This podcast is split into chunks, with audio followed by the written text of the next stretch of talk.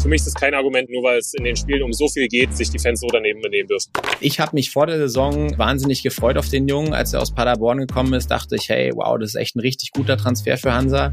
Und da nagel mich gern drauf fest, Robi, wir werden Sandro Wagner eines Tages in der Bundesliga als Trainer sehen. Hundertprozentig. Wir sind sehr gespannt und gehen stark davon aus, dass wir das Duo Härtel-Thielemann in der zweiten Liga in der kommenden Saison wiedersehen. Der BFC hatte das gleiche Schicksal, brauchte dann fast ein halbes Jahr, sich zu berappeln. Hoffen wir, dass das nicht so lange dauert in der Lausitz. Halten wir es dann mit Hansi Flick und fliegt Kedira auch aus unserer Elf? Wir sind jetzt die Nummer eins in der Welt. Jetzt kommen die Spieler aus Ostdeutschland noch dazu. Ich glaube, dass die deutsche Mannschaft über Jahre hinaus nicht zu besiegen sein wird. Niki Tacker, der Podcast im Fußballosten mit Robert Hofmann und Sebastian König. Ja, und ich sage schon wieder herzlich willkommen bei Niki Tacker an einem Montag. Extra Folge im Zuge der Aufstiegsspiele in die dritte Liga. Wollten wir euch nicht so lange warten lassen, wollten uns dann in die Sommerpause stürzen und das mache ich natürlich nicht allein, sondern mit meinem Niki Tacker-Mann des Herzens, Robert Hofmann. Hallo zusammen, liebe Niki Tacker Fangemeinde. Basti hat's gesagt, wir sind an einem ungewöhnlichen Sendetermin an einem Montag und Basti, wir fühlen, glaube ich, mit allen, die es mit Energie Cottbus und ich glaube auch allen, die es mit dem Fußball Osten halten, fühlen wir gerade so ein bisschen mit. Gestern ist nicht so ausgegangen, wie wir uns das vielleicht alle erhofft haben. Ja, richtig. Und ich muss sagen, bei mir auch, ich hätte nicht gedacht, dass ich dann doch irgendwie so enttäuscht bin. War schon auch nochmal ein sehr, sehr aufregendes Rückspiel mit allem, was so zum Fußball heutzutage leider, muss man sagen, auch dazu gehört. Ich war schon sehr, sehr down nach dem Ausgang des Spiels. Schon auch enttäuschend, wie du sagst, nicht nur für Cottbus, sondern auch für die ganze Region, glaube ich, und den Fußball Osten hätte das doch sehr gut getan und dämpft auch die Nikitaka-Stimmung heute, da bin ich ehrlich. Basti, wenn wir mal so ein bisschen ähm, die Begleiterscheinungen um das Spiel erstmal zur Seite schieben, werden wir gleich noch kurz drauf eingehen. Vielleicht noch mal kurz aus Trainersicht eine Kurzanalyse von dir zum Rückspiel. Ja, der ein oder andere wird sagen, es war das gleiche Spiel wie im Hinspiel, fand ich aber überhaupt nicht. Cottbus war schon dann auch verändert durch die Aufstellung sicherlich auch. Hottmann auf die linke Seite gepackt, Slamar kam rein. In der Mitte dann mit Scherbakowski nochmal ein spannendes Element gehabt. Cottbus gut reingefunden, hatte auch den ersten Riesen und dann machst du den Riesen halt nicht und kriegst dann vorbereitet von Hopsch, veredelt von Fetch das 1 zu 0. Aber es war im Prinzip dann schon so ein Zeichen, okay, es geht wieder in diese Richtung. Am Ende war Unterhaching auch gestern, fand ich, die bessere Mannschaft, wenn du alles zusammenpackst. Aber Cottbus hatte auf jeden Fall die Momente auf ihrer Seite. Am Ende hast du wahrscheinlich Chancengleichheit und für mich war der Unterschied, der auf dem Platz stand, am Ende David Pisot und Patrick Hopsch. Ja, würde ich, würde ich komplett so unterschreiben, Basti. Wir müssen so ungern, wie es vielleicht aus der etwas unparteiischen Sicht aus dem Fußballosten heraus sagen, die Aufstiegsspiele und die beiden Spiele zusammengerechnet steigt Unterhaching verdient in die dritte Liga auf. Vielleicht noch ergänzen, du hast es eben angesprochen, leider Gottes gelingt es Cottbus in beiden Spielen nicht ein Tor aus dem Spiel heraus zu erzielen. Du hattest vor der Halbzeit eine sehr, sehr große Chance durch Thiele und dann noch viel ärgerlicher direkt nach der Halbzeit ein ganz, ganz großes Ding noch von Badu. Beide gehen leider nicht rein und dann geht's leider dahin. Ich würde auch zu Pisot und Hopsch gerne auch noch Skalatidis mit anführen. Nicht nur, weil er das 2-0 macht im Rückspiel und damit den Deckel drauf macht, sondern weil er für mich in den 180 Minuten oder den wahrscheinlich 200 x Minuten, die die beiden Spiele gedauert haben, auch der spielentscheidende Mann war. Jetzt heißt es Wundenlecken in der Lausitz, weil wir wissen auch, es geht sehr zeitnah schon wieder weiter. Ja, richtig. Ich glaube, zwei Wochen Pause für die Kicker von Pele Wollitz und dann startet die Vorbereitung. Ist jetzt natürlich brutal schwierig, wenn du auch guckst, äh, der BFC hatte das gleiche Schicksal im letzten Jahr, brauchte dann fast ein halbes Jahr, sich zu berappeln. Hoffen wir, dass das nicht so lange dauert in der Lausitz. Ja, aber Robi, nochmal, um die beiden Spiele dann zusammenzunehmen, ist die Spielvereinigung Unterhaching leider, so muss ich sagen, verdient aufgestiegen, hatte die bessere Mannschaft, einfach dann auch in der, in der Spitze, in der Breite. Dennoch hättest du sie schlagen können. Du hattest das Momentum, du hattest Chancen auch im Rückspiel, aber ich glaube, dass Energie Cottbus das Duell im Hinspiel verloren hat, denn mit dieser Wucht, mit diesen Fans hättest du im Hinspiel ein anderes Ergebnis erzwingen müssen, sodass du heute auch vielleicht nicht diesen ganz großen Druck hast. Deswegen hat es leider am Ende nicht gereicht und die Leute, die gesagt haben, Unterhaching wird zu stark sein und es ist nur 50-50, weil Cottbus diese Fans hat, die haben am Ende leider recht behalten. Ja, und es bläst im Prinzip auch ins gleiche Horn in das, was uns Timo Rost am Freitag gesagt hat, der gesagt hat, leider hast du eben das wichtige Hinspiel Aufstiegsspiel nicht auf deine Seite ziehen können und stehst jetzt leider Gottes fast mit leeren Händen da. Ich sag fast, weil sie sind natürlich Meister der Regionalliga Nordost geworden. Sie haben auch den Landespokal gewonnen, aber wegen dieser unsäglichen Aufstiegsrelegation oder den Aufstiegsspielen fühlt sich das natürlich nach einer absolut verlorenen Saison an. Einziger Hoffnungsschimmer oder sagen wir mal die positive Nachricht mit dem Ausblick auf die kommende Saison ist, dass es die Aufstiegsregelung mit dem Nordosten in der kommenden Saison besser meint. Das heißt im Klartext, der Meister der Regionalliga Nordost 23, 24 steigt definitiv in die dritte Liga auf. Aber das führt auch dazu, dass natürlich das große Säbelrasseln jetzt stattfinden wird und Cottbus bei weitem nicht der einzige sein wird, der den Platz ganz oben für sich beanspruchen wird. Ja, und was natürlich dann schön ist für den Nordosten, ist dann natürlich wieder die Katastrophe für die Regionalliga Nord und die Regionalliga Bayern, die dann ja die Aufstiegsspiele bestreiten müssen. Aber das haben wir zu Genüge thematisiert. Ich bin bei dir, Regionalliga Nordost in der nächsten Saison. Wir haben euch die Übersicht der Mannschaften auch nochmal in unseren Social-Media-Kanälen zur Verfügung gestellt, direkt nach Abpfiff. Ist eine geile Liga, aber man muss schon sagen, schade, dass Cottbus noch dabei ist. Es gab auch einige da draußen in den sozialen Medien, die reagiert haben auf die sagen wir mal Ausschreitung, wir müssen es so benennen, das Spiel war mehr als 15 Minuten unterbrochen, weil es so gegen Minute 70 Cottbusser Anhänger gab, die pyrotechnische Erzeugnisse und sonst, was sie gerade zur Hand haben, aus Feld geworfen haben und sich einige wohl auch in Richtung Feld bewegt haben. Dann gab es dann großen Polizeiaufmarsch. Insgesamt wahnsinnig unsägliche Szenen, die kein Mensch braucht. Es gab aber da draußen auch wieder welche, die dann gesagt haben, hey, wenn du nicht diese schwachsinnige Relegation hast an allen Ecken und Enden, passiert sowas auch nicht. Mir ist das dann ein bisschen zu einfach, weil es ja trotzdem dann immer wieder Leute sind, einzelne Leute, die dann die Sicherung durch durchbrennen. Auf der anderen Seite hast du es jetzt auch fast überall gehabt. Ja, guck mal an, was bei Bielefeld gegen Wiesbaden passiert ist. Heute wieder. Es ist ein unsägliches Thema und du kannst davon ausgehen oder wir wissen jetzt schon, guck dir die Medienlandschaft an. Es wird zwar über das Spiel gesprochen, aber viel, viel mehr wird darüber gesprochen, was in Minute 70 in Haching passiert ist. Ärgert mich brutal, weil du hast 4000 Cottbusser in Haching gehabt, die es in Heimspiel verwandelt haben und du leistest damit einfach auch einen krassen Bärendienst, weil machen wir uns nichts vor, danach war auch der Stecker gezogen. Ja, Robi, sicherlich ist damit auch fast schon alles gesagt und bin dann nochmal auf die Kicker-App gegangen und da stand nach 15 Minuten Spielunterbrechung steigt Unterhaching in die dritte Liga auf.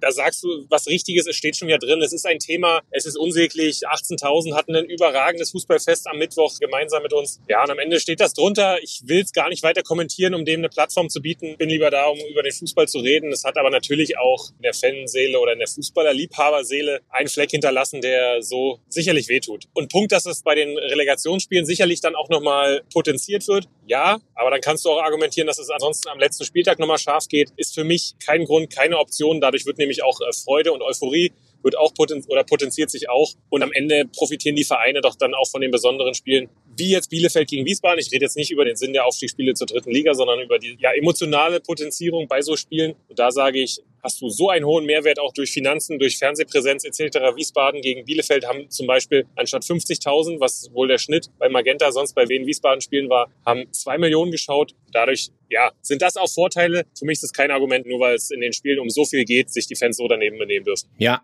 wahre Worte, mein Freund, würde ich komplett so unterschreiben. Und wo Verlierer sind, da sind auch Sieger. Auf der anderen Seite, wir wollen auch nicht vermissen lassen, der Spielvereinigung Unterhaching zum Aufstieg in die dritte Liga zu gratulieren. Wir haben es gesagt, das ist verdient. Und ein Mann, der polarisiert und der da rausgestochen hat, ist sicherlich der Trainer Sandro Wagner, der als allererstes am Magenta TV-Interview gesagt hat, dass ihm Cottbus wahnsinnig leid tut, dass es eine absolute Winner-Mannschaft ist. Das ehrt ihn total. Und ich glaube, er hat sehr, sehr großen Anteil daran, dass Haching kommende Saison dritte Liga spielen wird. Und vielleicht noch zwei Sachen zu Sandro Wagner, die mir auch aufgefallen sind. Ich habe sowas noch nie gehört in dem Field-Interview nach dem Aufstieg wird erst Sebastian Mayer gefragt, der gesagt hat, er ist noch nie so gut vorbereitet worden auf ein Spiel wie dieses Mal. Dann Simon Skalatidis, 32 Jahre, fast 200 Drittligaspiele, 12 Zweitligaspiele. Und er sagt auch, er hat die Tiefenläufe von Sandro Wagner gelernt. Also krass, wow. Also Sandro Wagner hat offensichtlich sehr, sehr gute Arbeit geleistet in Unterhaching. Ja, ich glaube, das ist kein Geheimnis mehr. Das hat man jetzt auch in diesen Spielen gesehen, wie er auch mit den Spielern kommuniziert hat, wie die Spieler über ihn gesprochen haben, wie er gewirkt hat, war es schon beeindruckend, muss man sagen, für so einen jungen Trainer. Und da nagel mich gern drauf fest, Robi, wir werden Sandro Wagner eines Tages in der Bundesliga als Trainer sehen. hundertprozentig. Was Sandro Wagner nach dem Abpfiff auch gesagt hat, ist nicht nur, dass ihn seine Mannschaft wahrscheinlich nicht davor bewahren wird, nochmal, bevor es mit der Frau nach Italien geht, einen kleinen Abstecher nach Mallorca zu machen, hat er auch gesagt, dass er morgen früh um neun Uhr, also quasi heute morgen um neun Uhr die Prüfung zur A-Lizenz hat. Und wenn wir bei dem Thema Lizenzen sind, er hat letztens auch, glaube ich, sich auf LinkedIn geäußert, gesagt, er macht gerade die A-Lizenz und möchte danach die UEFA Pro-Lizenz angehen. Du bist ja auch jemand, der gerade die A-Plus-Lizenz macht. Kannst du mich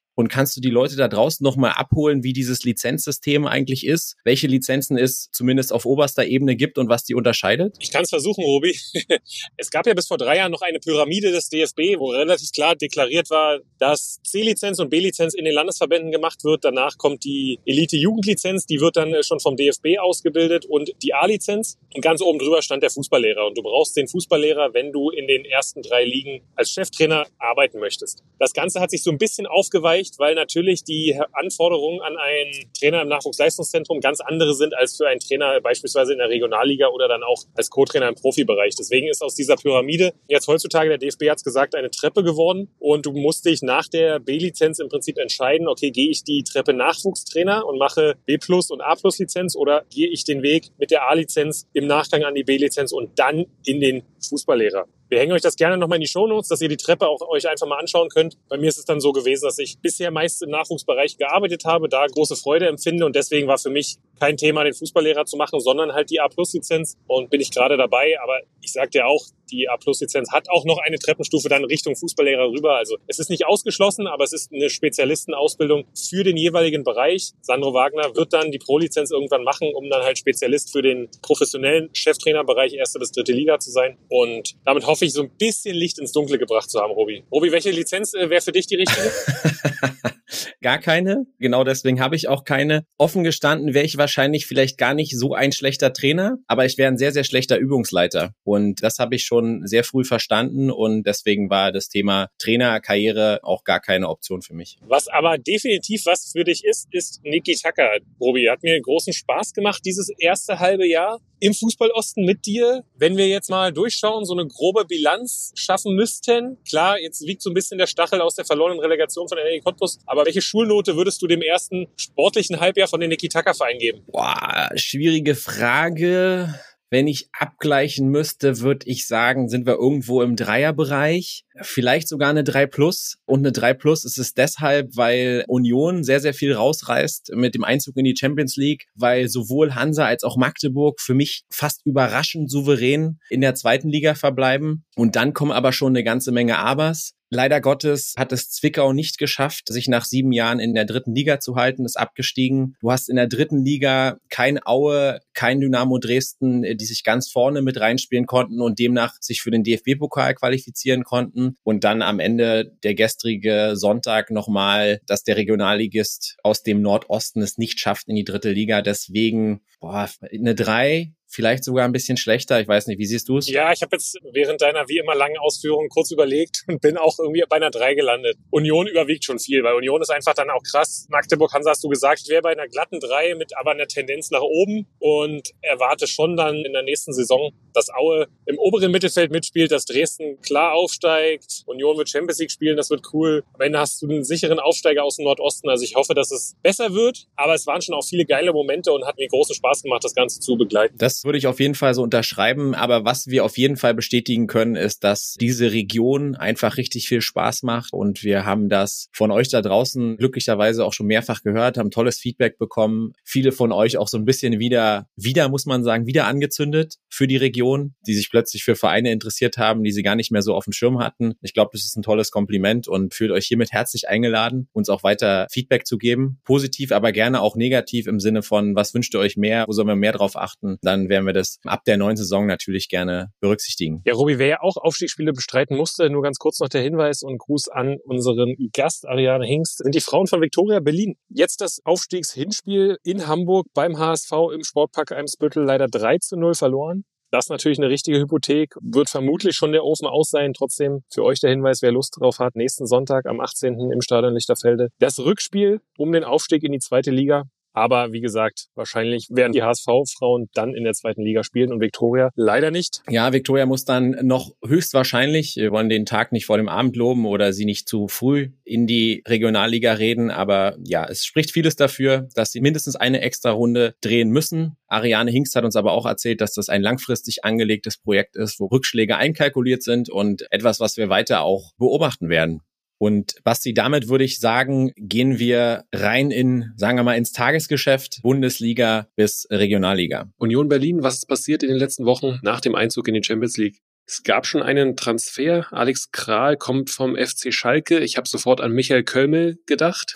Sieht so ein bisschen so ähnlich aus. Wer ihn nicht kennt, damaliger Investor. Könnte sein Sohn sein, ja. Vermutlich wird er vielleicht zu der Zeit gezeugt worden sein. Paul Segel und Sven Michel wohl wächst. Sven Michel wird jetzt gerade in Bochum gehandelt, würde passen aus meiner Sicht. Diogo Leite bleibt und ja, bin ich sehr gespannt, wie Oliver Runert den Kader dann aufstellt für die Champions League-Saison. Apropos Oliver Runert, Robi, da gab es noch ein weiteres Thema. Genau, Oliver Runert hat sich etwas pikiert gezeigt, dass Rani Kedira trotz überragender Saison keine Nominierung erfahren hat für die anstehenden Länderspiele der deutschen Nationalmannschaft. Ich verstehe seinen Punkt glaube aber, das große Problem von Rani Kedira ist seine Position. Und ich glaube, wenn die deutsche Nationalmannschaft auf irgendeiner Position zumindest mal auf dem Papier sehr, sehr gut besetzt ist, dann ist es das zentrale oder zentral defensive Mittelfeld. Und ich glaube, dass das auch der Hauptgrund ist, warum sich Hansi Flick bisher gegen ihn entschieden hat. Hansi Flick hat sich dazu auch schon geäußert und hat gesagt, er war für die Weltmeisterschaft im November tatsächlich auch sehr, sehr nah dran und Teil der Überlegungen. Aber ja, ich glaube, das ist so ein bisschen das Problem, äh, was wir bei Kedira haben. Vielleicht ist für Union ja ganz gut so. Ja, ich verstehe auch Oliver Runert, dass wenn du mit Union Berlin Vierter wirst, dann hast du irgendwie auch verdient, dass einer deiner Spieler nominiert wird. Wo ich nicht bei ihm bin, ist der Punkt, dass der Spieler nicht nominiert wird, weil er von Union Berlin kommt, weil am Ende geht es um Qualität und das wird auch beim Bundestrainer Hansi Flick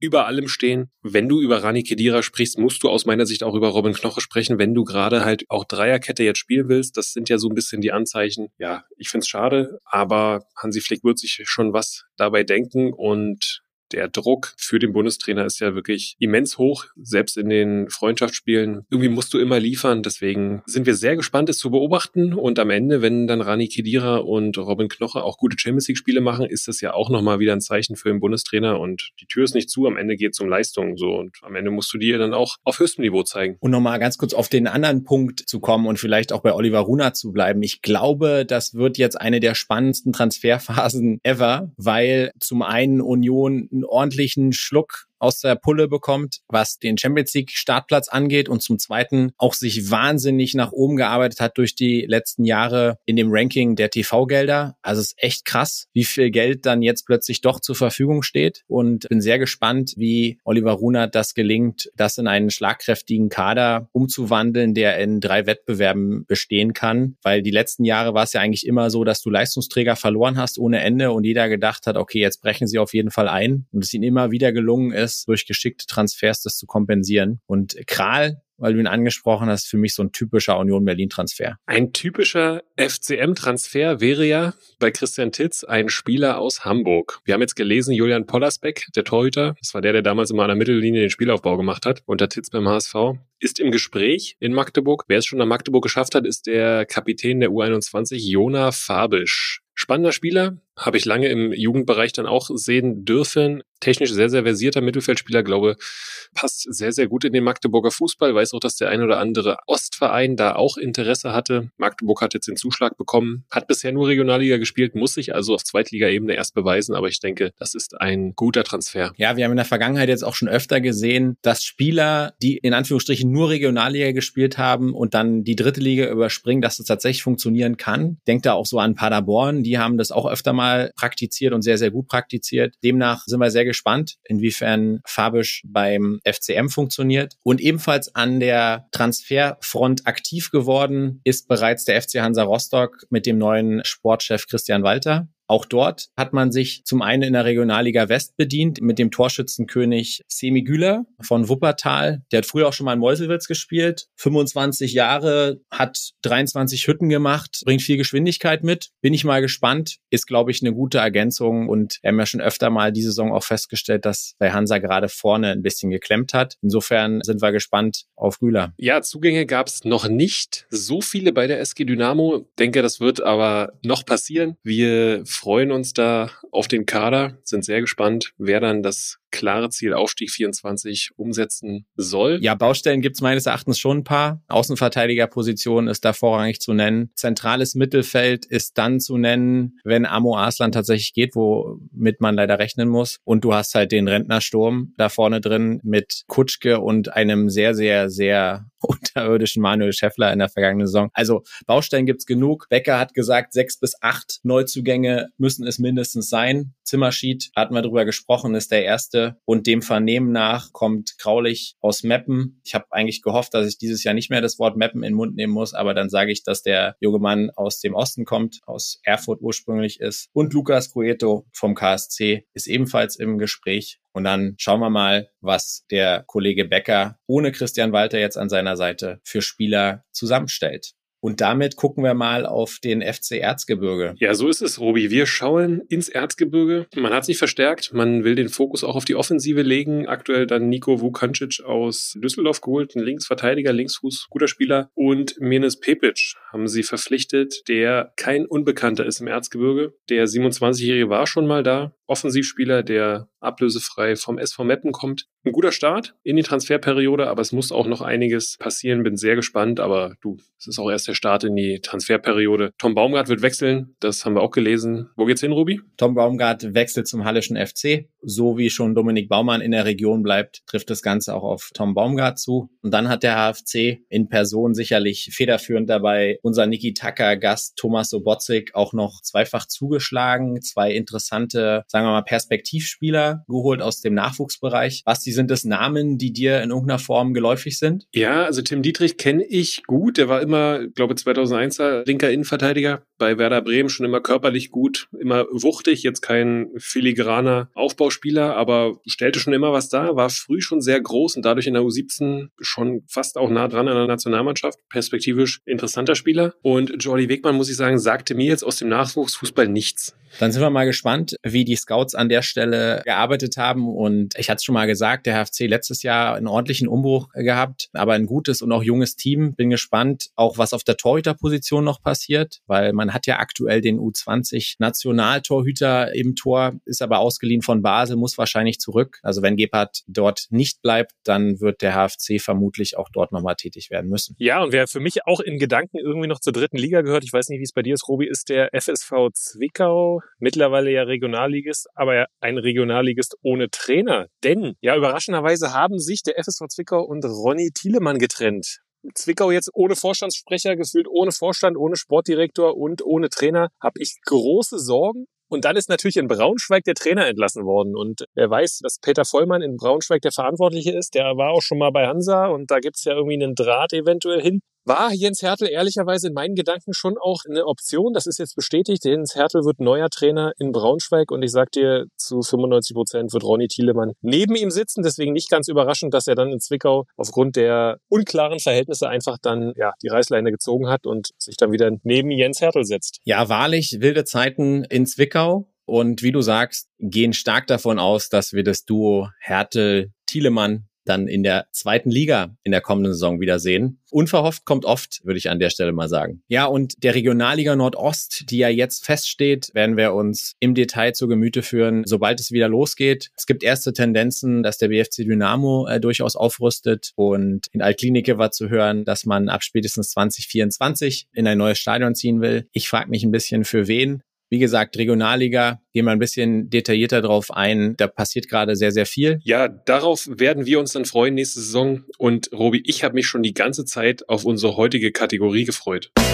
Ah, darum sind solche Spiele ganz gut auch mal, dass du wieder mit beiden Boden der Tatsache bist. Ja, und damit sind wir angekommen bei der letzten Kategorie des Jahres. Robi, wir erstellen unsere Top 11 der Saison von unseren Ostvereinen. Erklär mal den ZuhörerInnen, wie wir das machen und wie sie mitmachen können. Genau, ja, es war ja auch so ein bisschen Wunsch von euch da draußen. Wir hatten vor mehreren Wochen mal gefragt, hey, was wünscht ihr euch denn als Spielkategorie? Und da kann ganz oft der Wunsch Richtung Spieler der Saison, Ostspieler, whatever. Und genau dem wollen wir jetzt nachkommen. Und dann ist ja immer die Frage, welche Reglementierung machen wir da? Und wir haben uns entschieden, um gleichermaßen allen vier Ligen, die wir hier im Wesentlichen behandeln, also den ersten drei Ligen und der Regionalliga Nordost gerecht zu werden, werden wir eine Elf und eine Bank und einen Trainer zusammenstellen. Und Bedingung des Ganzen ist, dass wir maximal zwei Spieler pro Verein nominieren dürfen und mindestens zwei Spieler aus der Regionalliga Nordost unserem Kader angehören werden. Hast du alles korrekt erklärt? Wunderbar. Ich bin heiß. Ich bin sehr, sehr gespannt. Wir haben uns vorher nicht abgesprochen. Das war wichtig. Wir erstellen aber dennoch eine gemeinsame Elf der Saison und sind gespannt, was ihr da draußen dann dazu sagt und wie eure Elf aussieht. Robi, wir beginnen im Tor. Wir beide wären katastrophale Torhüter. Deshalb nehmen wir wen? Also ich wäre auf jeden Fall der bessere Torhüter als du. Das muss man schon mal festhalten. Aber im Tor und ehrlicherweise, du kannst, jetzt kannst du mich gleich korrigieren. Ich habe hier massig Namen mhm. und habe gedacht, hey, Torhüter könntest du eigentlich jeden reinstellen. Das ist so ein bisschen ins Luxusproblem wie früher in der Nationalmannschaft. Aber aufgrund seiner herausragenden Saison und seiner herausragenden Rolle im Verein, für mich ist es Frederik Rönno von Union Berlin. Nee. Da fängt's ja schon an. Wie kann man denn Renault nicht nehmen? Da bin ich mal gespannt. Ich wäre für Kolke.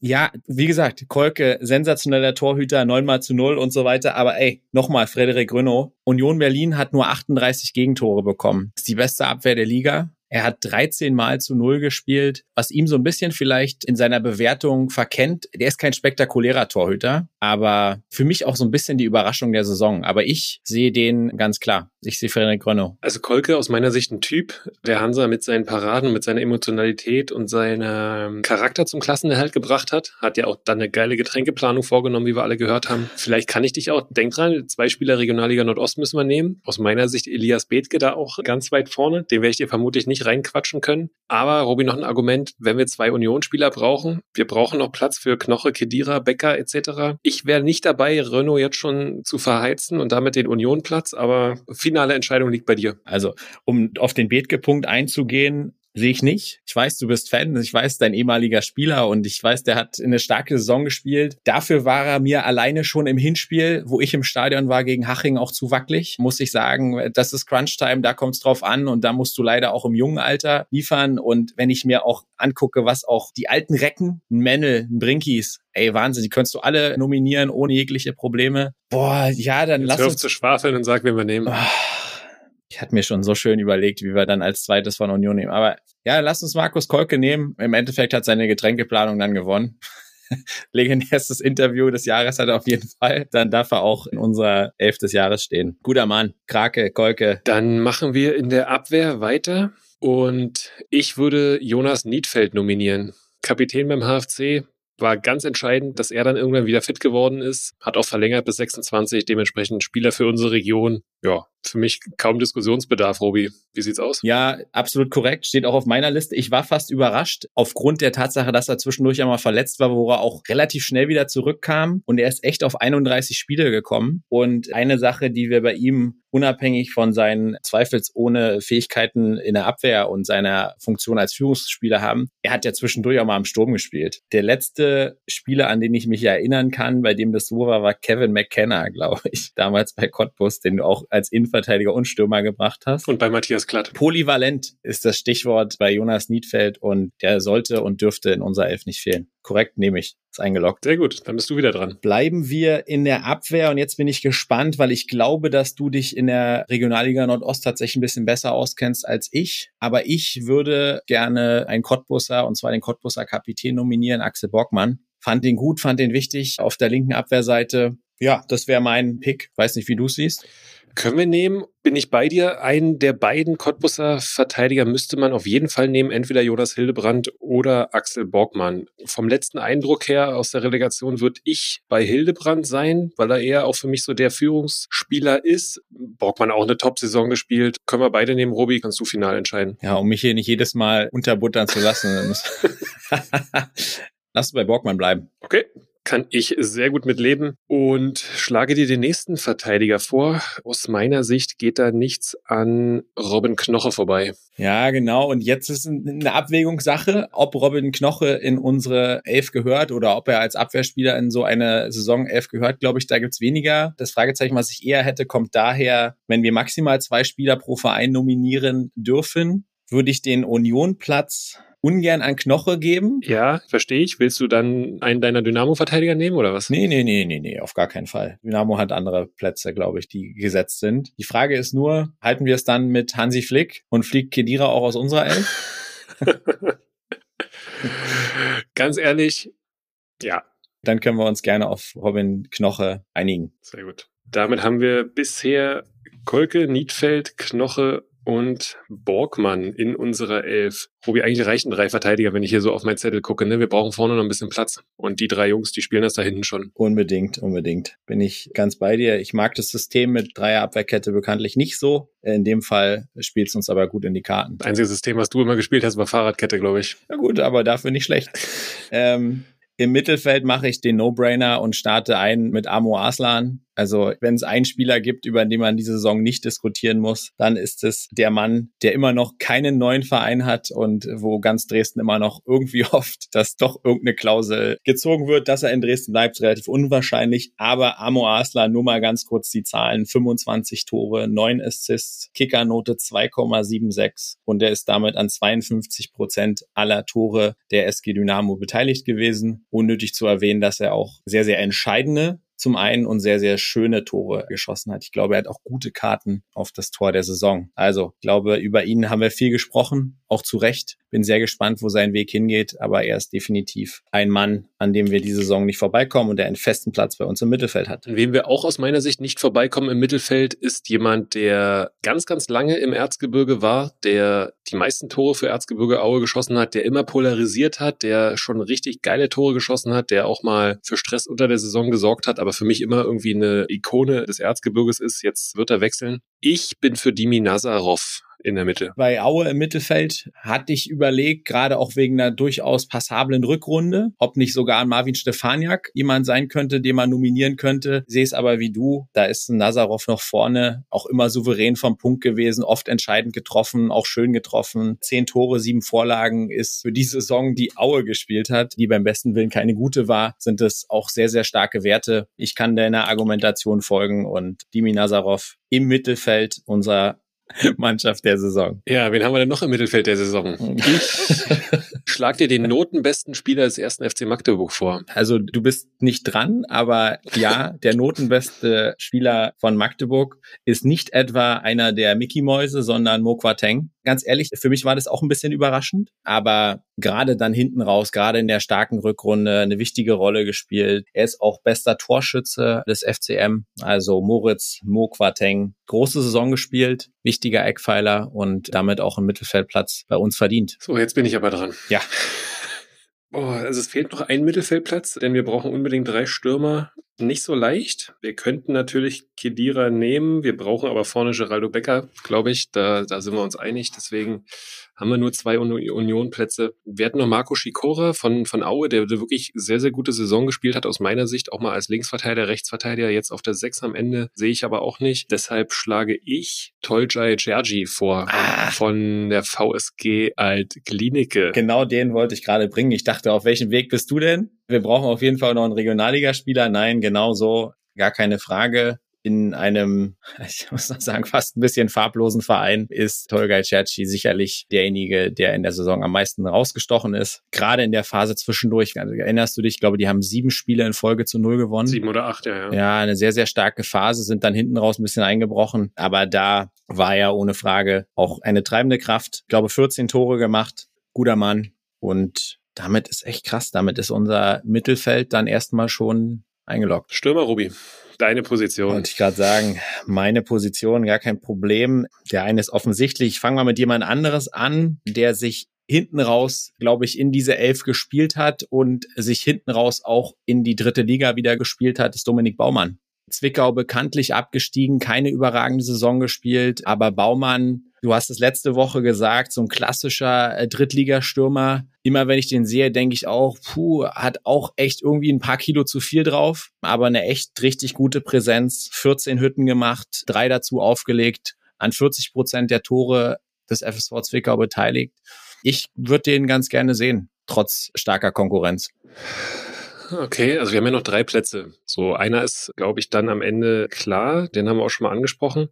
Ich finde Baumann gut, könnten wir uns auch fast drauf einigen. Will dir nur sagen, wir hätten noch Zimmerschied, Pröger oder halt eine der Mickey-Mäuse, die wir wahrscheinlich auch nehmen müssten, auf jeden Fall. Ne? Mhm. Fällt mir nicht so leicht. Kai Pröger dann auch einen guten Anteil dran gehabt, aber Zimmerschied und Baumann haben mehr getroffen. Wir haben auch noch eine Bank. Wir haben noch eine Bank, die wir besetzen können. Wen würdest du nehmen von Zimmerschied und Baumann? Eher Baumann, weil Zimmerschied seine überragende Saison erst im kommenden Jahr macht. Na, dann locken wir das doch beides mal ein. Sowohl die Ankündigung der Dynamo-Tore von Zimmerschied als auch das Baumann in unsere Elf gehört. Robi, dann mache ich schnell den No-Brainer. Geraldo Becker, der für mich einer der besten fünf Bundesligaspieler in dieser Saison war. Komplett übergreifend, herausragende Fähigkeiten. Jetzt vermutlich sich gen England verabschieden wird, aber für mich der entscheidende Anteil gerade an der Offensive, warum Union Berlin Champions League spielt und deswegen gehört Geraldo Becker definitiv in unsere Elf des Jahres. Ja, auch nochmal eine tolle Weiterentwicklung genommen. Ich glaube, unfassbar schnell war der Kollege schon immer. In diesem Jahr kam dann auch Effizienz, Effektivität dazu, mündete dann in elf Toren und acht Assists, damit auch mit Abstand bester Torschütze und Scorer von Union. Also wie du sagst, absoluter No-Brainer. Und dann haben wir noch einen übrig.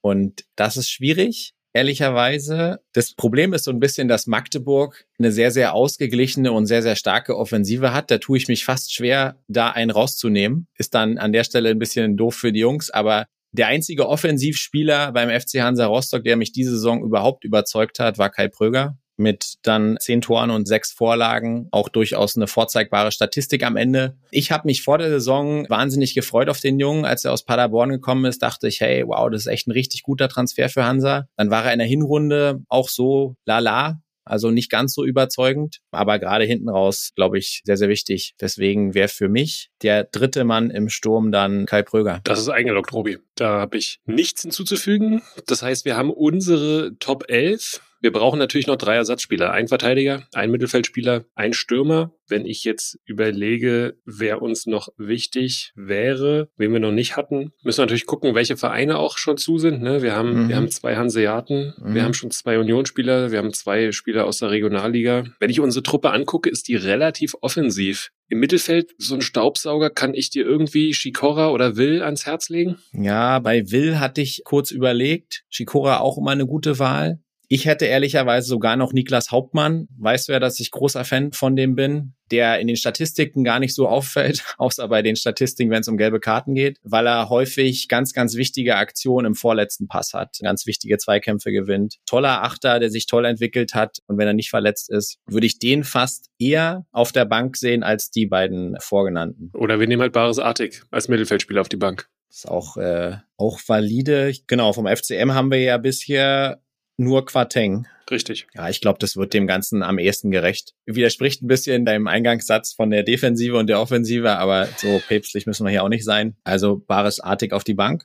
Und jetzt ist die Frage, wen man wollen wir Tom Zimmerschied schon mal auf die Bank vorne setzen, dass er die anderen Kollegen mal kennenlernt, weil er dann wahrscheinlich in der Elf des Jahres 23, 24 ist, dass er dann schon mal jetzt ein bisschen Rasen gerochen hat von der Elf des Jahres? Ich finde das prinzipiell gut. Hätte ihn eigentlich eher, aber da sind wir ja flexibel, glaube ich, in der realtaktischen Aufstellung, weil ich hätte ihn eher als Mittelfeldspieler eingeordnet, aber ich glaube, wir können ihn auch locker als Stürmer einordnen und ich glaube, er wird auch eine der beiden offensiven Außenpositionen in der kommenden Saison bekleiden. Also sagst du Zimmerschied auf die Bank im Sturm. Mhm. Und jetzt bräuchten wir noch einen Verteidiger. Wo du das letzte Woche über Tim Knipping gesprochen. Er hat schon auch viele Spiele gemacht. Kammerknecht war auch ordentlich. Ich weiß nicht, wer, wer fällt dir noch ein? Ich hatte prinzipiell, ist jetzt schon gelockt und ist deswegen keine Option, aber ich hatte wirklich gerade wegen einem sehr, sehr starken Endspurt an Van Drongelen noch gedacht. Leihspieler von Union, der es bei Hansa gut gemacht hat, gerade hinten raus. Du erinnerst dich, letzten fünf Spiele, keins verloren, nur ein Gegentor bekommen und da hat Van Drongelen eine gute Rolle gespielt. Wir haben jetzt aber schon zwei Hanseaten, weswegen er keine Option ist. Und wenn wir in Dresden bleiben und sagen Kammerknecht oder Knipping, würde ich mich rein, was die Leistungen die Saison angeht, sogar, glaube ich, für Kammerknecht entscheiden. Einfach vor dem Hintergrund, da er auf allen drei Positionen, die er bekleidet hat, Innenverteidigung, Rechtsverteidigung und defensives Mittelfeld, eine gute Rolle gespielt hat und ich glaube auch im kommenden Jahr spielen wird. Knipping war mir zu wackelig, gerade in der Hinrunde. Ja, Robi, dann halten wir uns doch an den Kicker, der auch sagt, Claudio Kammerknecht hat in seinen 34 Spielen auch die bessere Note als Tim Knipping gesammelt und damit ist Claudio Kammerknecht auch der, der unsere Bank komplettiert. Junger Mann, bestimmt gute Perspektive. Bin ich sehr gespannt, ob er sich in diesem Kreis hier dann auch fürs nächste Jahr qualifizieren kann. Robi, wer coacht diese Mannschaft? Gibt wahrscheinlich nur zwei, die in Frage kommen. Kann mir vorstellen, für wen du bist. Ich glaube, du kannst dir vorstellen, für wen ich bin. Gucken, ob wir uns einigen können. Hau mal raus. Also, ich glaube, dass Urs Fischer hier nicht fehlen sollte. Wir wollen ja tatsächlich die letzte Saison beurteilen und daran sollten wir uns auch halten. Generell ist es sehr beeindruckend, welche Entwicklung der Verein Union Berlin unter ihm genommen hat. Und ich glaube, dieses Jahr ist nochmal ein anderes Level, auch des Coachings. Auch wenn du überlegst, wie sie in der Rückrunde agiert haben. Weil in der Hinrunde konntest du immer noch sagen, hey, Überraschungseffekt und da war irgendwie, konnte keiner mit denen rechnen. Aber spätestens, wenn du sieben Spieltage Tabellenführer bist, stellen sich die Gegner auch auf dich ein und trotzdem hat Union auch eine sehr, sehr starke Rückrunde gespielt und ist nicht umsonst in die Champions League eingezogen mit einer Mannschaft, mit einem Kader, dem man das nicht zugetraut hätte. Deswegen für mich unser Trainer im Fußball Osten und wahrscheinlich sogar Trainer des Jahres insgesamt. Wen schlage ich dir jetzt noch vor? Vermutlich Christian Titz. Genau. Also ich bin bei deiner Laudatio schon irgendwie so fast dazu gekommen, dass wir uns auf Urs Fischer einigen können, aber will nochmal sagen, Christian Titz mit dem 1. FC Magdeburg nicht nur ein sehr, sehr gutes Ergebnis erreicht, sondern auch wirklich fußballerisch überzeugt mit einer Mannschaft, die jetzt nicht zwingend erlaubt, oben mitzuspielen, hatte diese Mannschaft entwickelt, hat es fußballerisch entwickelt, immer sympathisch geblieben, sehr authentischer Trainer, der aus, finde ich, relativ wenig ganz, ganz viel gemacht hat dieses Jahr und es deshalb mindestens so verdient hätte wie Urs Fischer. Wäre das einzige Argument, dass Urs Fischer schon so viele Pokale hat. Aber ich glaube, wenn du mit Union Berlin in die Champions League einziehst, dann gehörst du auch in die Niki Tucker 11 der Saison und zwar als Trainer der Saison. Ich glaube, auf das Trainerteam Fischer-Titz können wir uns sehr, sehr gut einigen. Und genau so würde ich es auch einloggen. Wenn Urs dann wieder angeln ist, würden wir Christian Titz anrufen. So ist es. So sieht's aus. Ja, ihr habt es gemerkt, diese elf zusammenzustellen, gerade unter den Spielregeln, die wir uns selber auferlegt haben, ist gar nicht so einfach. Aber ich glaube, wir haben eine schlagfertige Truppe hier im Fußballosten zusammengestellt, die ich gerne mal so auf dem Platz sehen würde. Für euch nochmal zusammengefasst, wir haben Markus Kolke vom FC Hansa Rostock im Tor in der Verteidigung Robin Knoche, Union Berlin, Axel Borgmann, Energie Cottbus und Jonas Niedfeld, Hallischer FC. Unser Mittelfeld besteht aus Dima Nazarov, Erzgebirge Aue, Amo Aslan, Dynamo Dresden, Mokwateng, Fußballclub Magdeburg und Tolchai Cerci von der VSG Altklinike. Und unser Sturm in vorderster Front, der No-Brainer Geraldo Becker von Union Berlin, Kai Pröger von Hansa Rostock und Dominik Baumann vom FSV Zwickau und auf der Bank sitzen bei uns Claudio Kammerknecht, Dynamo Dresden, Barisch Artig, FC Magdeburg und Tom Zimmerschied, Hallischer FC. Trainer unseres Teams ist Urs Fischer und er wird begleitet von seinem Co-Trainer Christian Titz. Das Ganze findet ihr natürlich auch wie immer auf unseren Social Media Kanälen, insbesondere auf Instagram. Wir sind sehr, sehr gespannt, wie ihr da draußen es seht. Das ist, glaube ich, ein polarisierendes Thema. Schreit uns an und schreibt uns, wen wir vielleicht noch vergessen haben, wen wir hier gar nicht andiskutiert haben. Freuen uns auf, wie immer, intensive Diskussionen mit euch. Und ich hoffe, ihr freut euch auch, dass ihr jetzt mal eine Sommerpause habt. Sommerpause machen wir jetzt nämlich. Die nächste Folge wird es am 21. Juli geben. Das heißt, es sind jetzt ein paar Nikitaka-freie Wochen. Sie werden aber nicht komplett Nikitaka-frei natürlich für euch, denn auf Social Media werden wir die eine oder andere Interaktion mit euch angehen. Über die Trikotverlosung haben wir schon gesprochen. Es wird natürlich auch spannend zu sehen sein, was für Transfers passieren. Das heißt, die Social-Media-Kanäle schlafen nicht, gehen nicht in die Sommerpause, aber wir werden es tun. Ich bin sehr dankbar für 22 Folgen, die ich hier an der Seite von Robert Hofmann schon durchgehalten habe, was nicht immer einfach ist, denn man hört oft nur zu bei Robi. Es hat mir aber ganz, ganz viel Spaß gemacht. Ich hoffe euch da draußen auch. Wir hatten spannende Gäste und ich bin sehr heiß auf den Start der Nikitaka-Saison 23, 24 dann. Robi, da du hier deutlich mehr gesprochen hast als alle Gäste, obliegt dir auch das letzte Wort vor dem Sommer. Ja, ich freue mich genauso auf den Sommer. Ich werde meine Stimme ein bisschen schonen und werde das verfolgen, was jetzt so kommt. So ganz hundertprozentig fußballfrei ist die Zeit ja nicht. Im Fußball Osten ruht jetzt der Ball ein bisschen, aber ihr könnt gespannt sein. Wir freuen uns auch auf die Pokalauslosung am 18.06.